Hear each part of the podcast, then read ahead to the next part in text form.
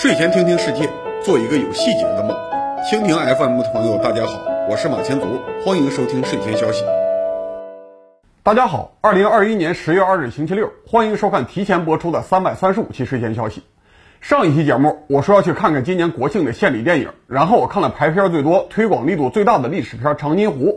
本来今天这期节目应该是明天周日播出，但是很多观众催我出影评，所以我今天提前来分享一下观感。先说我对电影的总体评价。我的睡前消息节目上一次集中评价战争片儿还是二零二零年的《金刚川》，也是抗美援朝题材献礼片儿。当时我给《金刚川》打了三分，我说三分主要给场面调度、背景布置和群众演员的控制，其他方面完全不得分，所以总分也是三分。现在用类似的评价体系，我给《长津湖》电影打五点五分。一方面，服装、背景、道具比《金刚川》又有提升。另外一方面，故事情节相对更尊重事实，已经可以自称是一部战争片了，所以我觉得怎么也能拿到一半以上的分数。我注意到了片头字幕，写远东朝鲜战争的王树增是剧组顾问，很多细节明显是从他那本普及性的历史书里面找出来的，尤其是开头十几分钟强调了普通军人的家国情怀，效果相当好。我们要看到中国电影行业在进步，开始有了尊重历史的意识。但是，一旦进入战争场景，很多细节就不得不连续扣分了。比如说，主角随便掏出一个双人使用的反坦克火箭，对着天空打下飞机，太超越常识。又比如说，志愿军在战场上抢了一辆美国坦克，和对方的坦克飙车单挑，这明显是向前几年的电影《红海行动》结尾的段落致敬。我甚至会想，是不是剧组觉得熟悉的元素用起来成本低，为了在自己的主场讲故事，专门创造了一段历史。在坦克飙车的过程中，美国人开炮，志愿军的英雄用炮弹把对方的炮弹打偏。这个场景我不用这三个导演是谁拍出来的，一定是徐克把武侠片飞剑决斗的套路拿出来用了。后面攻击美国陆军三十一团基地的时候，美国人开着坦克撤退，飞机扔了一枚发烟装置在基地里面，准备引导后续的轰炸机投弹。老班长开上吉普车，把发烟装置带到了基地外面。这种程度的夸大我还能容忍，但紧接着老班长开车追上了美国坦克群，引导美国轰炸机把美国坦克都干掉了，这我就实在是不能忍了。另外，因为疫情拖延了上院线的时间，剧组本来有非常充足的时间去打磨剧本，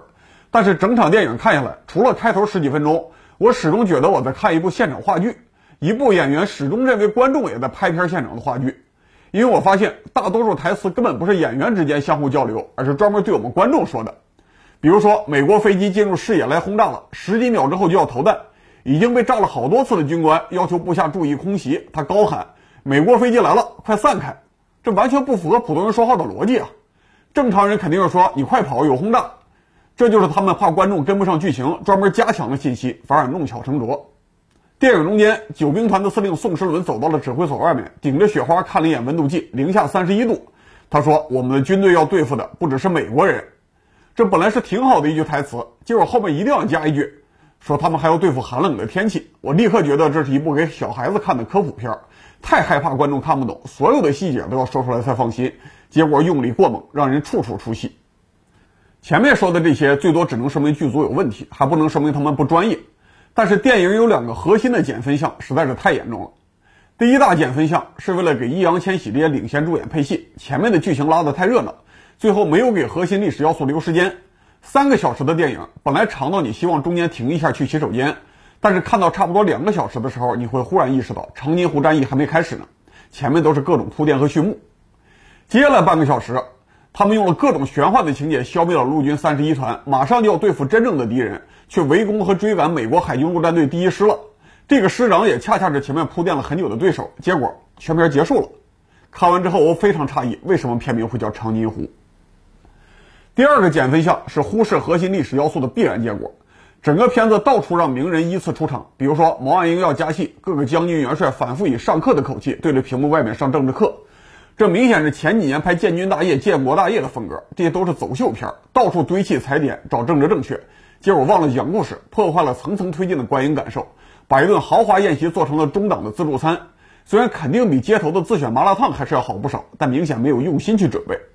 如果说拯救大兵瑞恩算是九分以上的成功战争电影。我考虑到前面这两个减分项，实在很难给长津湖打六分以上的评价，所以我给他打了五点五分。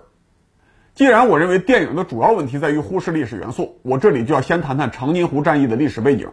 从朝鲜半岛的三 D 渲染地图来看，在朝鲜半岛北部，平原和平缓的丘陵都集中在半岛的西南岸，而东侧和北面是非常险峻的山区。在两片区域中间有一条最险峻的山地，分割了两部分的交通。直到今天，这两部分区域之间也很少有交通干线。抗美援朝前两次战役都是在朝鲜半岛北部打的，所以在地理上被切割成东西两个战场。西线是双方兵力集中的主战场，志愿军在这里对付仁川登陆来的主要敌人；东线是侧翼战场，志愿军要应付元山港登陆的侧翼力量第十军。放大朝鲜半岛地形图，可以看到东海岸有几个较小的平原靠在一起，这是北面的咸兴市和元山市。元山就是美国登陆上来的地方，咸兴市和南面的兴南港是美国继续进攻的后勤基地。从兴南港往北，在崎岖的山地中间有一条相对开阔的山谷，直接指向中朝边境的鸭绿江。这就是狼林山脉和富占岭之间的主要北上通道，所以美国东线第十军把最强的陆战一师摆在正面，带着陆军第七师的三十一团穿过了这条主要通道。第七师的其余部分带着南朝鲜伪军走右边山地，第三师掩护左翼，而志愿军在东线的核心任务就是沿着这条主要通道反击陆战一师和三十一团。第一次战役的时候，最先进入朝鲜的四十二军在通道南出口的黄草岭阻击了陆战一师。然后主动退出了战场，制造了志愿军已经放弃朝鲜战争的错觉。等到陆战一师和三十一团走到通道中部，志愿军的九兵团三个军重新进入朝鲜，强行穿过山地，形成了半包围的弧形，准备伏击陆战一师。在地理上来看，这条通道的主要形成原因是长津江切割了朝鲜北部的山地。长津江从黄草岭发源，本来是向北流入鸭绿江的河流。三十年代，日本占领时期，在长津江北面修了水坝，形成了一个人工湖。也就是今天我们重点要说的长津湖，水坝提高了人工长津湖的水位。日本人又在水库南面修了一个向南的排水通道，让湖水向南流向东海岸，利用高差来发电，供应南面的咸兴和兴南工业区。主要公路跨越这个排水通道形成的水泥结构叫做水门桥。美国的中路主力进入通道之后，形成了背靠水门桥，面对北侧长津湖的局面。陆战一师的领导少将史密斯分配陆军三十一团沿着水库右侧前进，到了新兴里。陆战队自己的主力走左面，沿着水库的西侧前进，到了柳潭里。他的前卫部队距离鸭绿江还有一百公里的直线距离。陆战队的师部暂时停留在水库南端的分叉点上。麦克阿瑟给第十军的命令是快速推进到鸭绿江。第十军的军长陆军少将阿尔蒙德坚决要贯彻这个命令，催陆战队快走。但是陆战一师的师长史密斯从上岸就和四十二军在打，觉得对手没有这么简单，决定要稳妥一点。他在水库南部的下碣隅里，就是在师部所在地方修了一个飞机场，周围布置了防御工事，要建一个稳妥的前进基地再走。万一遇到什么问题，他还可以退回来。阿尔蒙德军长是个陆军少将，无条件支持自己的领导麦克阿瑟。但是史密斯师长也是海军少将，军衔是一样的，而且还带着绝对的主力，所以阿尔蒙德也不能完全无视史密斯的意见，只能允许他修好飞机场。从卫星照片上来看，朝鲜人直到现在还在使用陆战一师修的飞机场。就在军长和师长争论的时候，九兵团三个军对着长津湖过来了。九兵团的装备虽然远远不如美军，但是从解放战争时代开始，每个军也高度依赖自己的卡车运输队，步兵后边也是跟着一批卡车的，也绝对不希望放弃这批卡车。这一点美国人也知道。但是刚刚过鸭绿江，冬季山区的道路就导致一半的卡车坏掉或者出故障了，另外一半卡车，美国飞机也不太区分是朝鲜人民军还是志愿军的，基本上都炸了。这就制造了一个意外效果。美国侦察机看不到多少卡车开往长津湖，认为不会有大部队南下。没有想到，中国军队敢于放弃后勤，强行军进入山区，对长津湖水库周围的三支部队形成了半包围。这就是开打之前的基本形式。然后我们说一下美军的兵种问题。二战之后，一方面世界大战结束了，另外一方面美国暂时垄断了原子弹和战略轰炸机，以为不会有人挑战自己的霸权，不太重视常规部队的建设。在朝鲜战争爆发的时候，美国甚至连现役的航空母舰数量都不如英国，要依靠重新起风的退役航母才恢复了战斗力。连航空母舰都要退役，陆军尤其是适合山地战的步兵衰退就更厉害了。除了第一步兵师之外，现役的师基本都缺员严重，炮兵团往往只有两个营，每个步兵团也要缺编一个营。编制一万八千多人的陆军师，维持训练的现役军人只有一万多，必须在开战之后补充预备役才能打仗。像二十四步兵师这种在日本驻扎的部队，更是又嫖又赌，性病流行，战斗力已经开始向国民党军靠拢了。但是海军陆战队是美军常规兵种的例外。就在陆军搞抽签义务兵制度的同时，陆战队维持了全志愿兵役制，所有的士兵都是主动加入军队，长期训练，满员率、训练水平和士气都远远高于陆军。所以东线战场由海军陆战一师加上陆军的三十一团战斗群走中路，直接面对志愿军的主力。被水库隔在东面的三十一团战斗群和其他的陆军编队没有大区别，装甲部队还留在了南面，后来保卫了下碣隅里的机场，当然也就保卫不了自己。在开打第一天，志愿军就仗着自己还有储备的体力和弹药，把三十一团打回了主阵地，甚至还把配属的炮兵十六团的七十五毫米山炮群推到了前线，三天就吃掉了三十一团。在清点战利品的时候，志愿军发现了团旗，然后九兵团全力围攻陆战一师，在缺乏弹药和食物的情况下，用迫击炮和步枪压迫重火力的敌人，冒着大雪从长津湖一直追到了兴南港。对陆战一师的漫长战斗是战役最惨烈的部分。志愿军围攻柳潭里打成了相持状态，反而让水库西边的这两个陆战队团退向了下碣隅里。志愿军主力又去围攻下碣隅里，被史密斯师长预设的攻势挡住。而三十一团留在南面的坦克也发挥了重要的防御作用。从地图上可以看到，柳潭里到下碣隅里的公路不是贴着水库走的，而是在山里转了一个九十度弯，绕过最险峻的高地。史密斯在这个弯道处的德洞山口放了一个连，要求他们接应前后的部队。这个 F 连长前后脱离了主力，誓死守卫阵地，砸开四十厘米厚的冰面修工事，在志愿军几个团之间守了六天，等到前面的部队退下来才一起走。他成了柳潭里部队突围的最重要倚仗。在到达陆战队的师部机场之后，大多数美国士兵都希望能够坐飞机早点脱离这片残酷的雪地，但是他们的史密斯师长意识到，一旦有了逃离的方便途径，剩下的部队肯定就没斗志了，必然会导致后面的部队被全歼，甚至会导致士兵争夺逃跑机会，整个师都不一定能走掉。之前三十一团之所以冲不掉志愿军的最后一道防线，一个主要原因是他们的步兵下意识地认为水库冰面上看不到志愿军是逃跑的便捷通道，所以拒绝跟着军官去冲山里的路障。然而水库冰面最宽只有一公里多，无遮无挡，是两面山上机枪甚至步枪射击的好靶场。虽然因为通信不畅，志愿军的确放过了几百个美国步兵穿过冰面，但是更多的美国步兵在无遮无挡的冰面上当了靶子，最后被兜回来，和整个团一起被围歼。所以，史密斯师长只是通过下碣隅里的机场把伤员都送走，既保证了机动性，也保证了剩下的人指望不上飞机，只能努力突围。当时，杨根思连长带了一个排，绕到下碣隅里东南的一个小高地上，抱着炸药包冲向了美国坦克，打击了陆战队的突围决心。但同时，为了救自己的海军战友，美国的海军飞行员也非常拼命，冒着迫击炮弹在降落起飞，甚至还有鱼雷机在冰面上降落，带走了伤员。送走伤员以后，陆战一师继续前进，带着重装备要通过水门桥。志愿军前沿的几支独立阻击部队多次炸桥，想迫使陆战一师扔下重装备，徒步撤退。当时也的确有美国军官提出了徒步突围的意见，就连他的上司阿尔蒙德也允许陆战一师扔下任何重装备突围。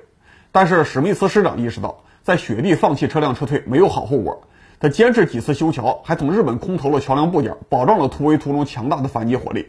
而南面的志愿军连排机单位因穿插的实在太远，完全脱离了后勤线。往往被冻在阵地上牺牲，形成了好几个冰雕连烈士集体。只有极少数志愿军具备高寒山区的生存经验，积极防冻，能够完全避免冻伤。这其中就包括后来的国防部长迟浩田上将，对应了电影里面那个升到营长的老连长。追到兴南港附近之后，志愿军连迫击炮都跟不上了，步枪子弹也差不多耗尽，前线部队饿得走不动，没有能力再往陆战一师前面迂回，也没有办法往平地上冲锋，只能沿着两侧的山地平行追击。但是志愿军始终坚持保持高强度作战，让美军感受到大部队追击的压力。美军退到兴南港的时候，还有很完整的几万部队，算上韩国兵可能超过十万。他们背靠着海上的航空母舰和巡洋舰，不缺吃喝，也不缺弹药。而九兵团的二十军和二十七军，大多数师都只剩下十几个不完整的步兵连能开枪了，根本不可能攻城。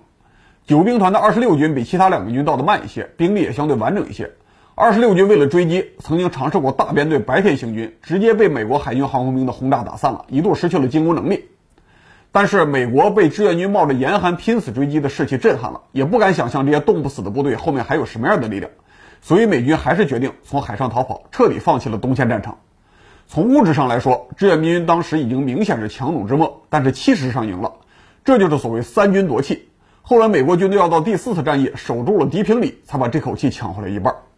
当初登陆的时候，美国打算以兴南港为基地，占领几十万平方公里的地区，所以运了很多货物上岸。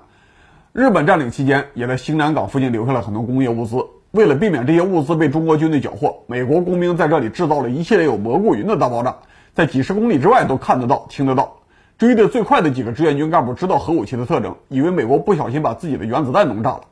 十二月二十五日圣诞节，在九兵团脱离后勤发起进攻的二十八天之后。在美国三十一团战斗群被歼灭的二十五天之后，二十七军先头部队进入了兴南港，长津湖战役终于结束了。这个时候跟着美军在海上漂的人，还包括现在韩国总统文在寅的父母。这样说大家应该能够理解，打掉陆军三十一团战斗群只是长津湖战役的一个序幕，长津湖战役的主体还是后面对陆战一师漫长的围攻和追赶。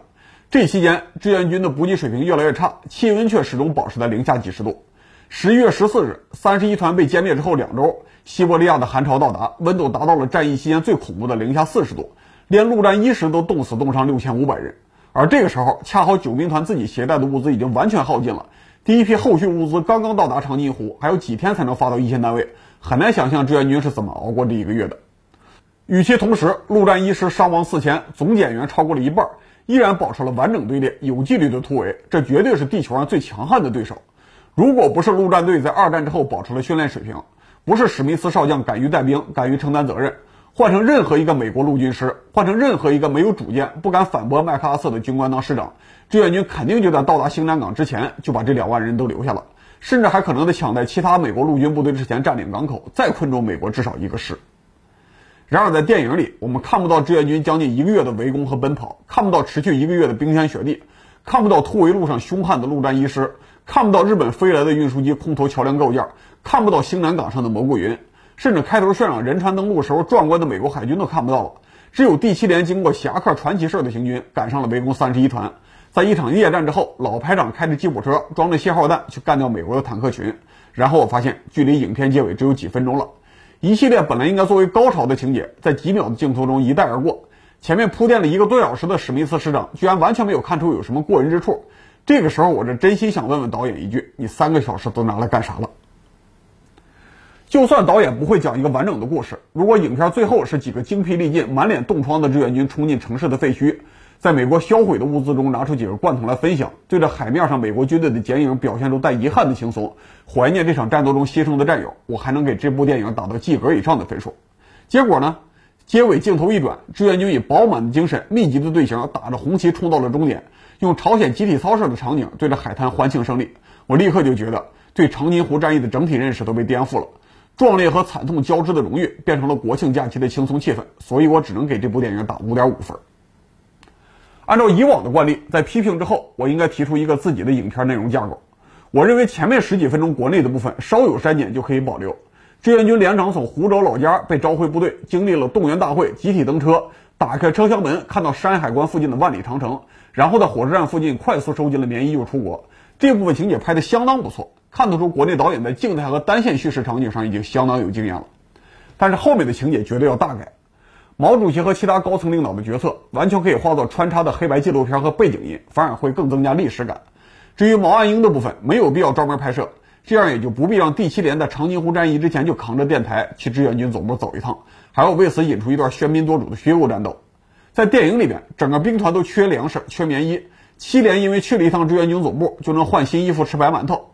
毛岸英牺牲之后，彭德怀高声命令邓华狠狠打，去报仇。这种充满江湖气的负面情节都要坚决拿掉。但是，虽然我批评长津湖的情节太散，但是我并不认为七连在电影中就应该立刻加入长津湖的战斗。从国界到长津湖有很远的距离，在时间和空间上都有变化。在途中遇到空袭这一类场景是可以保留的，而且要增加。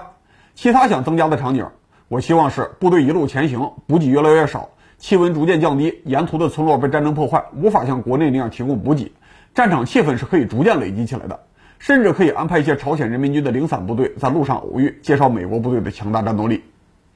最重要的是，我们应该看到七连是一个十五万人兵团的一部分，还有无数个七连顶风冒雪走向战场，不断消耗自己的干粮袋，把重武器留到身后。为了躲避美国侦察机，部队夜间用蒙着红布的手电筒照明，低声喊着口令通过路口，临近战场才逐渐散开，进入山区潜伏。这才是战争的气氛。如果上了战场总是七连自己露脸，战争片就有点武侠门派争地盘的风格了。接下来战役正式开打，优先展现了歼灭陆军三十一团，这没有问题。但是应该体现这是一场残酷但是相对顺利的战斗。要通过俘虏和情报人员的描述，让观众知道，对陆战一师这个总 boss 的战斗，这才刚刚开始。现在的剧情展现史密斯少将的决策，已经懂得要展现敌人的优秀之处了，那就更应该充分体现陆战一师的强悍。不是只有鲜血飞溅才是战斗，不是只有胜利的歼灭战才值得表现。我们国家之前拍过很多关于长征的影视作品，比如说爬雪山过草地，就算不打仗也是一部史诗。长津湖战役，几万人在冰雪山地上行军，白天又分散开，躲着空袭和卡车去比速度，晚上冒着寒潮去偷袭、去破坏道路，两边反复的修路和破坏，这都是能拉动观众激情的地方。长津湖战役最显著的特点就是冰雪中的长时间对峙。但是电影中从宋时轮站在零下三十一度的温度计前脸色不变开始，我就知道导演其实不理解零下几十度是什么概念。作为一个长城外的山区居民，我想说，单衣服不怕零下四十度严寒是违反自然规律的。九兵团虽然的确没有完全换冬装就去进入了战斗，但是在济南整训的时候，他们也穿上了多层的秋装。在辽宁几个出国地点之间切换的时候，薄棉衣的普及率还算可以，厚棉衣也发到了一定的比例。战士直接用江南驻地的服装硬靠四十度低温南弟子，我不敢说完全没有，但也必然是凤毛麟角。当然，这还是不足以解决零下几十度的潜伏问题。但是当时的战士回忆录很多，可以看。部队前进的时候，棉衣虽然不够，但是大多数人带了棉被。潜伏的时候，多人一组，用棉被外围挡风，内圈相互靠拢，用彼此的腋下给对方的脚趾头来挡风。隔一段时间就要起来搓手，用血水洗脸，这都是熬过寒冬的重要方式。是九兵团最后还有接近十万人能够参加下一阶段战斗的原因，但是在这部《长津湖》里，少数几个镜头体现了战士就是在山坡上一个个分散着硬扛低温，整体的战争气氛立刻就错了。现在的影片，我们看到志愿军在路边冻成了冰雕，但是我们更需要看到这个连队在漫长的伏击中变成冰雕的过程，需要展现一部分战士站不起来的时候，剩下的战士是怎么决定继续留守的。我们看到杨根思最后一刻拿起炸药包冲锋。但是我们更应该看到他守卫的高地是陆战一师突围的必经之路。影片最后一幕，志愿军到达了兴南港，但是影片更应该展示兴南港烧不完的仓库上升起蘑菇云，作为整个战役的谢幕。美国人已经给我们准备了壮观的背景，我们是不缺这点特效经费的。最后是影片的字幕部分，我们还可以多介绍一些重要人物的相关信息，比如说强悍的对手史密斯师长暂时接管过整个第十军，他最后被提升到上将军衔。而那个只知道赞同麦克阿瑟的阿尔蒙德离开朝鲜之后，再也没有带过部队，最后以中将军衔退伍。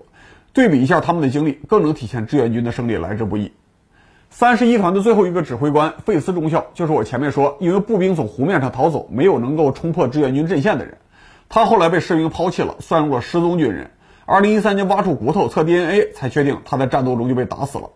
而就在海军航空兵拼命支援陆战一师突围的同时，航空兵司令哈里斯的儿子作为营长，在地面上被打死了。这些信息都可以放到片尾字幕，也可以在人物最后一次出场的时候介绍，都可以明显增加历史感。总的来说，我认为《长津湖》这部电影的核心问题是剧情。一方面，应该表现的关键情节被轻轻放过；另外一方面，虚构的剧情喧宾夺主，扭曲了观众的历史认识，也破坏了电影节奏。所以我希望下一部朝鲜战争电影在邀请领衔主演之前，先做好剧本，做一部无论谁来演都出彩的剧本。如果总是先确定主演，再围绕主演的特色去配戏，这种历史剧是一定会出问题的。我倒不是反对历史剧有一定的虚构成分，既然是拍电影，要通过一个完整的故事展现一个历史事件，就需要让主演角色尽量体验历史事件的每个侧面。如果历史上找不到这样一个比较凑巧的人物或者单位，那稍微修订一下历史事实，增强少数人的戏剧性，是我完全可以接受的。比如说，历史上九兵团三个军各有分工。虽然二十七军承担了最多的战斗任务，但也不一定能够找出一个打满全场的连队。如果我们希望展示从进入战场到最终占领港口的全貌，给一个连队多安排一些战斗经历，甚至把多个英雄团队的事迹集中起来放到七连身上，这完全没有问题。甚至我还很遗憾，石浩田将军的一些真实事迹没有直接体现给七连。又比如说，历史上的九兵团虽然的确是从江南地区收拢部队北上，但他没有直接去朝鲜，而是先到山东济南附近驻扎集训，期间没有说出国作战。只是让大家做好去东北加强边防的准备，直到火车深夜开过山海关，总参派了一个将军等在站台上，把刚刚确定的绝密文件交给了火车上的司令部，九兵团的军官才知道要直接进入朝鲜了。在电影里面，部队中秋夜发起动员，从江南驻地上火车之前就高呼保家卫国，替子孙把打美国的任务做了，然后火车直接穿过了山海关，在大好河山的秋色中直奔边境。这虽然不符合事实，但是非常精彩，是加分而不是减分。电影后面还有我军抬高枪口放过三十一团带队上校，直接缴获团旗的镜头，这和历史也不太对。历史上这个上校被打伤，当场就被关注军官的志愿军拖到车上带走了，团旗也没有刻意的去缴获，而是作为蒸馒头的笼屉偶然带回来的。但毕竟我们的确抓到了团长，抢到了军旗，所以这种程度的修正属于小问题。但是某些不符合历史也不符合逻辑的虚构是没有必要的。除了前面提到的坦克炮弹对撞、无制导的火箭打坦克之外，剧组为了加强观看效果，自作聪明的加了很多惯用的桥段，比如说用普通的手榴弹绑起来炸 F 四中型坦克，这显然是从抗日边对日本坦克几毫米装甲的桥段改过来的。实际上，这种手榴弹除了直接塞进之外，对于中型坦克基本无效。后面志愿军又拿出了炸药包炸坦克，这就让人纠结是什么炸药了。黑火药的话，那个炸药包太小，效果不够，而且黑火药基本已经被淘汰了。如果是 TNT 炸药，这个影片里边反映它能够用子弹引爆，这违反了基本爆破原理，因为 TNT 炸药是不怕子弹的。当时志愿军有不少在解放战争缴获的反坦克火箭，都已经拿出来打飞机了，那直接拿出来打坦克就挺好的。另外，我还是要提醒一下导演，巴祖卡火箭需要两个人操作，而且解放军当时是不会用美国的俚语去说巴祖卡火箭的，通用的称呼是火箭炮。当然，最大的虚构错误是为了给易烊千玺安排成长经历，让七连出国就遇到了敌人。让他们还发现敌人在志愿军的总部后方安装了通讯塔，设置了防御工事。这说明起码有师级的部队处于志愿军总部和国境之间。这让我怀疑志愿军总部是怎么在朝鲜站住脚的。历史上一度还真有美国部队在远处走了彭德怀身后的危机，但是这是因为志愿军的第一个总部在平安北道大峪洞，属于西线战区，和东线九兵团进军路线没有任何关系。彭德怀之所以遇险，是因为他比野战部队先进入了朝鲜，在第一次战役之前就接近了美国步兵分队。九兵团是第二批进入朝鲜部队，在他们之前，四十二军早就在更远的南方打过仗了，不可能在九兵团和总部的共同后方还有强大的守备部队。这个场景安排过于刻意，既不符合事实，也破坏了后面长津湖战役的主题。如果能够直接删掉，既省了经费，也会让电影更紧凑。千言万语结合成一句话：我们的历史事实已经足够震撼了，没有必要用编造的可笑剧情来证实我们的英雄形象。比如说，整个片子最扯的剧情就是老排长开车给美国去送信号弹，这对应的实际剧情是有的，是志愿军阻击美国陆军三十一团突围的时候，为了削弱美国空中支援，志愿军把作战距离拉近到几十米内，最后凝固汽油弹同时炸到了敌我双方，也最终把突围部队堵了回去。长津湖电影还和大多数国产电影一样，把作战密度夸大了几十倍，我们总是看到志愿军排成十九世纪的密集阵型进攻。历史上的长津湖战役，因为九兵团部分军官不理解美军的火力密度，也因为通讯协调不好，的确发生过几次失败的密集冲锋。比如说，二四一团一次进攻就几乎耗尽了步兵预备队。但是大多数志愿军进攻都是多个连队相互协调，大范围内的疏散队形冲锋。如果像电影里边那样，只有七连单打独斗的时候还能讲个队形，其他情况都是在敌人几十米之外就潜伏，吹哨子就肩并肩冲锋，志愿军早就打没了。我是理解导演希望在镜头内表现大规模战斗的想法的。我也知道导演他觉得按照实际的场景拍展现不了大规模战斗的人多，但历史上其实已经给出方案了。当时在围攻几个基地的时候，敌我双方都回忆，在探照灯和照明弹的灯光下，志愿军夜战冲击阵型的剪影都被投射到一个平面上，一两个连队就有人山人海的效果。这种现实中存在的场景，导演和编剧稍微看一下战史资料，就不会死守着拍抗日神剧的习惯去扭曲历史。总的来说，这部电影是有可看之处的。在坐在电影院里看前二十分钟的时候，我心想，回家之后要带我儿子再看一遍。我们的中国导演真有进步了。但是看完全片之后，我回家要对家里人说：你们爱看就看，我不拦着。但是看完了，我得推荐你再看看我的影评，去中和一下。我们本来可以拍得更好，现在这部的风格实在是太像童话了。如果是单位或者基层党组织作为集体教育活动组织大家去看，那我更要提醒一下，最好能够提前学习一下战史资料，看看双方的回忆录。如果是拿着电影当史实，将来还要用里面的情节去写学习资料，那还是不要去看的好。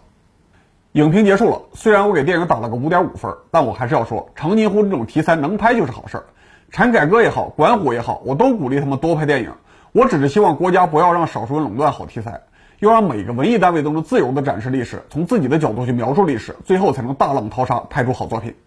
好，感谢各位收看三百三十五期节目到此结束，请注意睡前消息正常的播出时间，每周二五日的晚上。本期节目是属于例外，我们五号星期二再见。